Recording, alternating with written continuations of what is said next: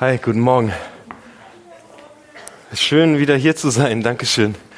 Ähm, zwei Jungen, nennen wir den einen Tim und den anderen Tom, die machen total gerne bei ihrer Großmutter Urlaub. Und ihre Großmutter ist eine ganz besonders fromme Frau. Und die möchte, dass die beiden lernen, richtig zu beten. Und über die Jahre, die Jungs sind, ähm, wie habe ich sie genannt? Tim und Tom, ihr habt gut zugehört. Ich habe es nämlich schon wieder vergessen. Tim und Tom sind an Ostern und äh, an in den Sommerferien und am Pfingsten auch noch und an den Weihnachtsferien bei ihrer Oma und sie bringt ihnen bei, wie man betet. Und irgendwann denkt sich die Großmutter, jetzt sind sie groß, der äh, Tom ist schon zehn, jetzt müssen sie aber langsam auch alleine beten können. Ich möchte, dass sie selbstständig werden in ihrer Frömmigkeit und sie bringt die Jungs noch zu Bett, streichelt ihnen über den Kopf und sagt, ihr betet noch vom Einschlafen, ne? Und dann geht sie ins Nebenzimmer. Und der Tom kniet sich ganz brav neben sein Bett und spricht mit leiser Stimme, Vater im Himmel, ich danke dir für diesen schönen Tag. Amen. Und der Tom kniet nebendran, neben seinem Bett, und er kniet sich auf den Boden und mit lauter Stimme betet er, Danke, Vater im Himmel, für diesen Tag. Und ich wünsche mir so gern ein Fahrrad. Nicht irgendein Fahrrad, Vater im Himmel. Es sollte schon ein rotes Fahrrad sein und mit einer Dreigangschaltung und mit einer Hupe. Amen. Und, und der Tim sagt, Tom, was musst du so laut beten? Ich bin total erschrocken. Du weißt doch, unser Vater im Himmel, der hört alle unsere Gebete, ob wir jetzt ganz leise reden oder ob wir ganz laut reden, der hört ja alles. Und da sagt sein Bruder, ja, ich weiß, Gott hört alle unsere Gebete, ob wir leise oder laut beten. Aber weißt du, die Oma hört nicht mehr so gut.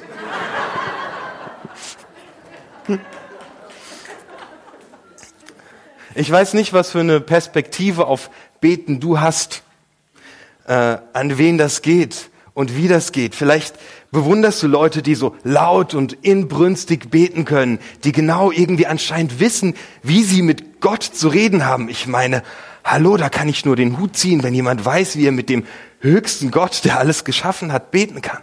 Da komme ich mir dann auf einmal irgendwie manchmal ganz mickrig vor. Ähm, und vielleicht denkst du, so ein wunderbar lautes und toll formuliertes Gebet wäre auch ein Zeichen von geistlicher Reife. Und dieser Mensch, ja, der muss ganz nah an Gott dran sein. Oh, da komme ich mir so klein vor. Und dann, wisst ihr, wie ihr es einen Christen so richtig auswischen könnt? Wenn ihr mal einen Christen habt und irgendwie, oh, den mögt ihr nicht.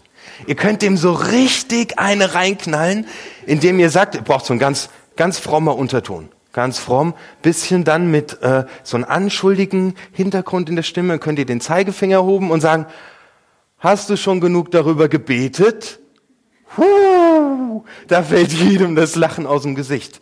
Wenn es um Gebet geht, man kann nie genug beten. Der wird, er hat keine Chance. Er ist überführt, äh, vorgeführt. So kann man einem Christen echt eins auswischen. Christen gehört definitiv ähm, auf auf unsere Liste der ähm, schlechten Gewissensdinge. Hallo? Anschalten. Ähm, Beten gehört bei uns ganz oft auf die Liste der schlechten Gewissensdinge. Ähm, wir haben nie genug davon getan. Beten rangiert sehr, sehr hoch in der Skala der theoretischen Möglichkeit. Fragt mal einen Christen, ob Beten wichtig ist. Er sagt, natürlich ist Beten wichtig. Er sollte mal was anderes sagen. Und gleichzeitig rangiert es sehr niedrig auf der Skala der praktischen Erfahrung. Hey Elia, schön, dass du da bist.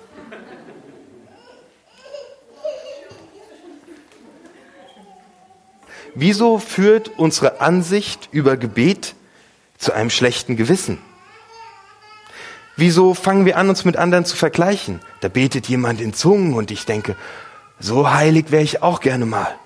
Und ein anderer sagt, ich muss nur vollmächtig genug den Namen Jesu ausrufen. Und ich denke so, mein Gebet ist so mickrig. Und ein dritter sagt, Gott und ich, wir sind eins, wir gehen voll auf. Und ich denke so, wenn wenigstens mein Hefeteig aufgehen würde. Bei mir geht gar nichts auf. Wir meinen dann etwas richtig tun zu müssen.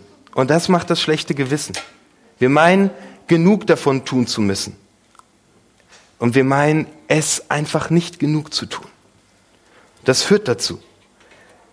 dass Gebet zu einem Stressfaktor wird und zu einem Mussfaktor. Du musst das tun. Früher, als ich so zehn Jahre alt war und am Ende der Grundschule, da habe ich von meinen Eltern so ein äh, Buch geschenkt bekommen, das hieß Der gute Start in den Tag. Und die Regel lautete, wer in diesem Buch liest, der hat einen super Start in den Tag und alles wird gut.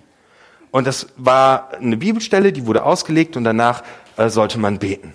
Und ich habe das gemacht. Ich vorm Aufstehen, im Bett, habe ich das gelesen, habe ich angefangen zu lesen und fielen meine Augen zu und dann bin ich eingeschlafen. Ich habe wunderbar geschlafen. Aber ich hatte auch ein schlechtes Gewissen, weil ich habe ja nicht das gemacht, was ich tun sollte, weil ein guter Christ betet nun mal, bevor er seinen Tag beginnt. Am besten noch, bevor er seine Füße aus dem Bett schwingt. Ey, das reimt sich sogar. Voll die gute Christenregel. Ein Christ betet, bevor der Tag beginnt, bevor er die Füße aus dem Bett schwingt. Na, war nicht so gut. Okay. Beten ist unglaublich wichtig. Ich habe euch ein, ähm, einen Bibelvers mitgebracht aus Offenbarung 3, die Verse 19 bis 20. Ähm, über die möchte ich heute sprechen. Der erscheint erstmal gar nicht so im konkreten Zusammenhang zum Gebet zu stehen, aber wie ihr feststellen werdet, geht es heute um eine Herzenshaltung. Dieser Vers beginnt mit alle, die ich liebe. Ich lese ihn jetzt einfach mal einmal komplett vor und dann gehe ich auf die, diese erste Stelle ein. Alle, die ich liebe, weise ich zurecht und erziehe sie streng. Macht also ernst und kehrt um. Gebt acht, ich stehe vor der Tür und klopfe an. Wenn jemand meine Stimme hört und die Tür öffnet, werde ich bei ihm einkehren. Ich werde mit ihm das Mahl halten und er mit mir. Alle, die ich liebe, steht da, weise ich zurecht. Das Wichtige ist, hier wird kein Ausschlusskriterium formuliert. Von wegen, es gibt nur eine bestimmte Anzahl von Menschen, die Gott liebt und die weist er zurecht, sondern in Johannes 3, Vers 16 steht, Gott hat die Menschen so sehr geliebt. Und in Matthäus 6, Vers 26 steht, das Einzigartige an Gottes Liebe ist, nicht wir haben Gott geliebt, sondern er hat uns geliebt. Diese Liebe, die kommt hier zum Ausdruck. Alle, die ich liebe. Gott sagt, als Grundbedingung, bevor wir überhaupt über irgendetwas anderes hier sprechen. Ich liebe dich. Und ich habe dich schon geliebt, bevor du mich geliebt hast. Bevor du irgendetwas getan hast, habe ich dich schon geliebt. Viele Menschen denken und viele Christen denken, wenn man beten möchte, wenn man mit Gott in Berührung und Kontakt kommen möchte, müsste man erst ein moralisch korrektes Leben führen. Er müsste ein bestimmtes Verhalten an den Tag legen, immer freundlich sein und liebevoll, dabei noch demütig und nett lächeln, gute Mitarbeiter sein, Verantwortung übernehmen, ordentlich was tun, das Gott gefällt, damit wir in seine Nähe kommen dürfen. Das Einzigartige an Gottes Liebe ist, nicht wir haben Gott geliebt, sondern er hat uns geliebt. Das ist die Grundlage. Ich habe mal während meiner Studienzeit in einem Haus gewohnt, das wurde innerhalb von drei Monaten erbaut. Und zwar 1970. Ähm, wenn der Wind geblasen hat, hat da jede Schindel oben drin gewackelt. Man konnte kaum einschlafen. An den Fenstern hat es überall gezogen. Ähm, das war ein richtig wackeliges Haus. Und eines Tages wollte ich streichen, weil wir brauchten neue Farbe an der Wand. Und ich holte meinen Pinsel und ich begann zu streichen und dann begann eine Tapetenschicht so abzublättern. Und dann habe ich drunter geguckt und da kam noch eine zweite. Dann habe ich drunter geguckt und da kam noch eine dritte. Und ich so, oh nein, ich will auf gar keinen Fall neu tapezieren. Ich wollte eigentlich nur ein bisschen streichen. Und ich bin zum Hausmeister gegangen, habe mich beschwert, so, oh, hör mal, ich muss da die ganze Tapete abmachen. Und er so, stopp, nein, du machst keine Tapete ab. Ich so, wie, warum nicht? Der so, diese Tapete hat statische Bedeutung. die hält dieses ganze Haus zusammen. Und das ist so ein Running Gag geworden oben auf dem Campus. Achtung, denk dran, niemals die Tapete abmachen, dann kracht dein, dein ganzes Haus aus, ab. Manchmal meinen wir Christen, wir müssten etwas anstreichen. Wir holen die Fassadenfarbe super fromm raus, die glänzt ganz nett. Und die malen wir auf unser Leben außen drauf. Das sind eins, zwei, drei Tapetenschichten und dann kommt noch ein schön Eimer Farbe drauf. Sieht gut aus nach außen, was wir leben. Aber unten drunter ist eine Wand. Und diese Wand trägt das Haus. Und diese Wand ist bröckelig und morsch. Und wenn man die Fassade abreißt, dann kracht das ganze Haus zusammen. Es geht nicht darum, nach außen super fromm zu sein. Gebet ist kein Zeichen geistlicher Reife. Gebet ist der Weg hin zu geistlicher Reife. Es geht darum, wie diese Mauer innen drinne aussieht. Wie dieser Kern aussieht, der alles trägt. Alle, die ich liebe. Gott hat die Menschen so sehr geliebt. Wenn wir in unserem Herzen vergessen, dass wir von Gott geliebt sind, dann werden wir lieblos uns selbst gegenüber und anderen gegenüber. Wenn wir in unserem Herzen vergessen, in der Barmherzigkeit Gottes zu baden, werden wir unbarmherzig uns selbst gegenüber und anderen gegenüber. Wenn wir vergessen, in der Gnade Gottes aufzutanken, dann werden wir ungnädig uns selbst gegenüber und anderen gegenüber. Und jetzt endlich geht's ums Gebet. Darum geht's im Gebet. Gebet hilft uns, uns daran zu erinnern, dass Gott uns liebt und dass wir uns selbst lieben dürfen und den anderen lieben können. Gebet erinnert uns daran, wenn wir vergessen haben, wenn wir es vergessen haben, dass Gott barmherzig zu uns ist und dass wir barmherzig zu uns selbst sein dürfen und zu anderen. Gebet ist der Ort, an dem wir auftanken, an dem wir uns die Gnade Gottes zusprechen lassen können, damit wir gnädig mit uns selbst sein können und mit anderen gnädig sein können. David, der König, der hat einen Vers gebracht, der hat mich so angekickt, ich dachte, das kann echt nicht wahr sein. Still und ruhig ist mein Herz, so wie ein sattes Kind im Arm der Mutter, still wie ein solches Kind bin ich geworden. Jetzt kommen wir an im Gebet. Ihr merkt, mir geht's heute um was Grundlegendes. Nicht um spezielle Gebetsformen, sondern um diese Art des Gebetes. Ich möchte dir heute einen Do-it-yourself-Tipp mitgeben. Ich nenne das Chillen mit Gott, du kannst es Couchen mit Gott nennen oder wie auch immer. Ich habe das in der Predigt schon mal in einem Nebensatz erwähnt. Heute rückt's in den Kern. Still und ruhig ist mein Herz, so wie ein sattes Kind im Arm der Mutter. Still wie ein solches Kind bin ich geworden. Ich finde, wir starten oft total stressig in unseren Tag rein. Über mich bricht der Tag manchmal schon herein, da lieg ich noch im Bett.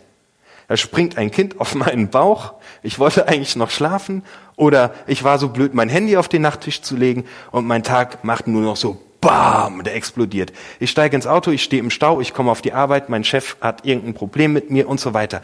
Manchmal stürzen wir voll rein und wir kriegen noch einen Streit und wir vergessen total, wer wir eigentlich sind und was wir eigentlich wollten und warum. Dann kommt mein Do-it-yourself-Tipp. Such dir irgendeinen ruhigen Platz. Leg dich auf die Couch. Versuch, dich eine Minute irgendwo rauszuziehen. Und sag zu Gott, Gott, hör mal, Kannst du mich gerade eben mal lieben? Gott, hör mal, kannst du gerade eben mal mir zeigen, dass du so gnädig zu mir bist? Ich brauche deine Barmherzigkeit. Das ist mein Do-it-yourself-Tipp, für den ich euch heute in dieser Predigt mitgeben möchte. Als Kern dessen, was in dieser ersten Predigt in der Mitte steht über Gebet. Leg dich eine Minute auf die Couch und sag zu Gott, Gott, bitte, kannst du mich mal eine Minute lieb haben? Und dann badest du in seiner Barmherzigkeit. Und auf einmal merkst du die Person, mit der du gerade eben Streit hattest, dass du vielleicht anfängst für sie zu beten. Und du wirst merken, dass es deinen Tag total verändert.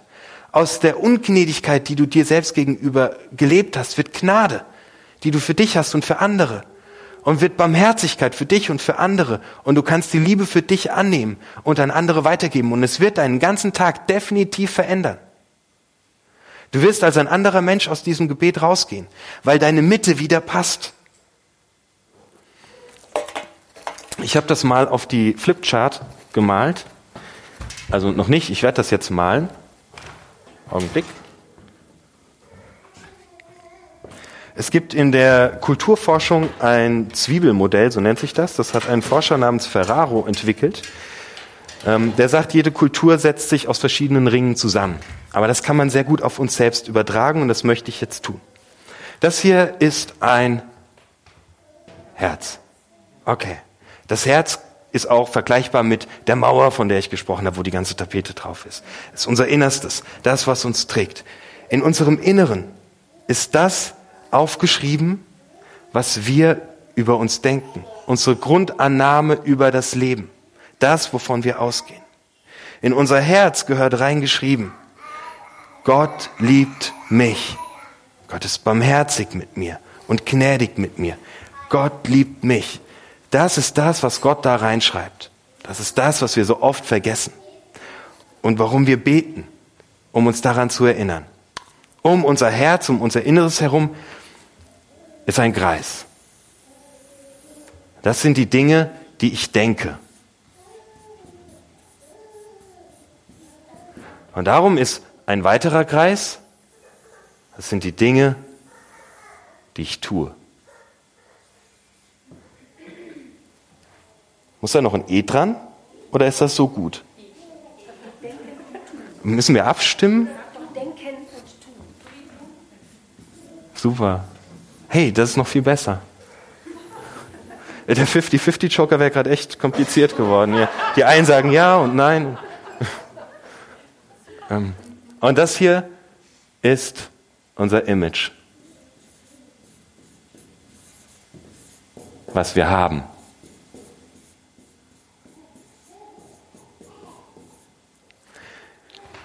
Wenn wir zu Gott gehen, wie das David beschreibt, an die Brust der Mutter und auftanken,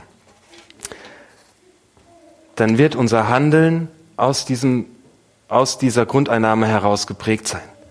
Und unser Denken ist Barmherzigkeit. Und unser Tun ist Barmherzigkeit. Und wir brauchen kein Image auftragen. Wenn hier eine Störung vorliegt, wenn wir hier selbst nicht mehr genau wissen, wer wir sind, wenn etwas in uns zerbrochen ist, wenn wir vergessen haben, dass Gott uns liebt, dann bekommen wir ein richtiges Problem. Das wird unser Denken prägen. Und wir denken Sachen, die nicht gut für uns sind. Und wir fangen an, Sachen über uns selbst zu sagen, die nicht gut für uns sind. Und wir fangen an, Dinge über andere Leute zu, denken, die nicht gut für sie sind. Wenn wir hier in unserer Grundidentität gestört sind. Und wir fangen an, Dinge zu tun, die nicht gut für uns sind und die nicht andere, für andere gut sind. Wir fangen an, sie zu verletzen. Und wir fangen an, uns ein Image aufzubauen jetzt. Denn nach außen wollen wir ja weiterhin wie gute Menschen wirken und schön fromm sein. Und wir kaufen uns die Fassadenfarbe super fromm und wir streichen das von außen schön an.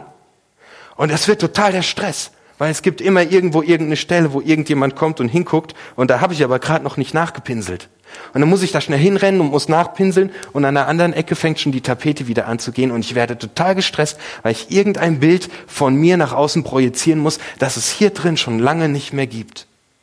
Und Glauben wird zum Stressfaktor.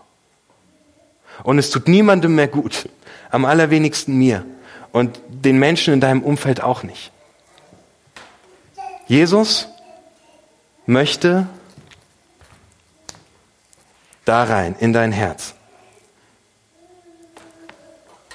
Und das möchte ich euch vorlesen, wie unsere Bibelstelle weitergeht. Weise alle, die ich liebe, weise ich zurecht und erziehe sie streng. Macht also ernst und kehrt um. Jesus weist uns und Jesus zieht uns. Mit, mit aller Kraft möchte er, dass wir umkehren, dass wir zurückkehren an dem Punkt, an dem es wichtig ist, dass er dort ist. Und der Text geht weiter. Gebt acht, ich stehe vor der Tür und klopfe an. Wenn jemand meine Stimme hört und die Tür öffnet, werde ich bei ihm einkehren. Ich werde mit ihm das Mahl halten und er mit mir.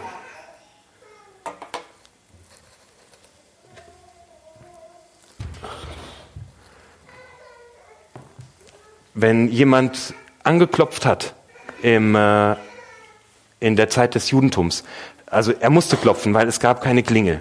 Heute klingeln wir. Damals hat man so einen Eisenschlägel genommen und gegen die Tür gehauen. Bam, bam, bam. Und Jesus sagt, ich klopfe und ich rufe. Beides. Er klopft nicht nur, er ruft auch noch. Diese Sache ist ihm unheimlich wichtig. Er möchte keine Christen, die eine super tolle Fassade haben und bei denen das nach außen super aussieht, die aber tierisch gestresst sind. Er möchte hier in deinem Herz drin wohnen. Und er sagt, wenn jemand meine Stimme hört und die Tür aufmacht, dann komme ich zu ihm rein und ich werde das Mahl mit ihm halten. Und das Geniale ist, das griechische Wort, das hier für Mahl verwendet wird, bedeutet Hauptmahlzeit. Erinnert ihr euch an den Vers von David? Psalm 131? Das ist die Hauptmahlzeit meines Tages. Da steckt alles drin, was ich für den Tag brauche. Und dann wird diese, dieser Text so ein bisschen tricky am Ende. Ich werde mit ihm das Mahl halten und er mit mir. Doppelt gemoppelt. Einmal ist Jesus Gast und einmal ist er Gastgeber. Ich werde mit ihm und er mit mir. Jesus ist mein Gast. Er hört sich alles an. Alles. Der kann sich alles anhören. Der hält mich nicht nur aus, der nimmt mich auch noch in Arm. Er nimmt von mir an, er ist mein Gast. Und dann werde ich sein Gast. Dann füllt er mich und sagt mir, ich liebe dich von meinem ganzen Herzen. Ich lade dich ein, das in dieser Woche zu machen. Schmeiß mal alle deine Gebetserfahrungen über Bord. Schmeiß dich auf die Couch und lass es dir zusprechen. Und es verändert dich von innen heraus. Und es verändert deinen ganzen Tag. Wenn du jemanden brauchst, der das heute Morgen zuspricht, dass es Wirklichkeit wird in einem Wort, dann kannst du zum Fabian gehen. Der wird im Lobpreisteil in der letzten Reihe stehen und dann kannst du dir das zusprechen lassen. Und ich möchte es dir zusprechen. Jesus kommt und möchte mit dir die Hauptmahlzeit halten. Am Tisch sitzen, in deine Augen gucken, mit dir lachen, bei dir sein und dir dein Essen austeilen, dass er dich liebt.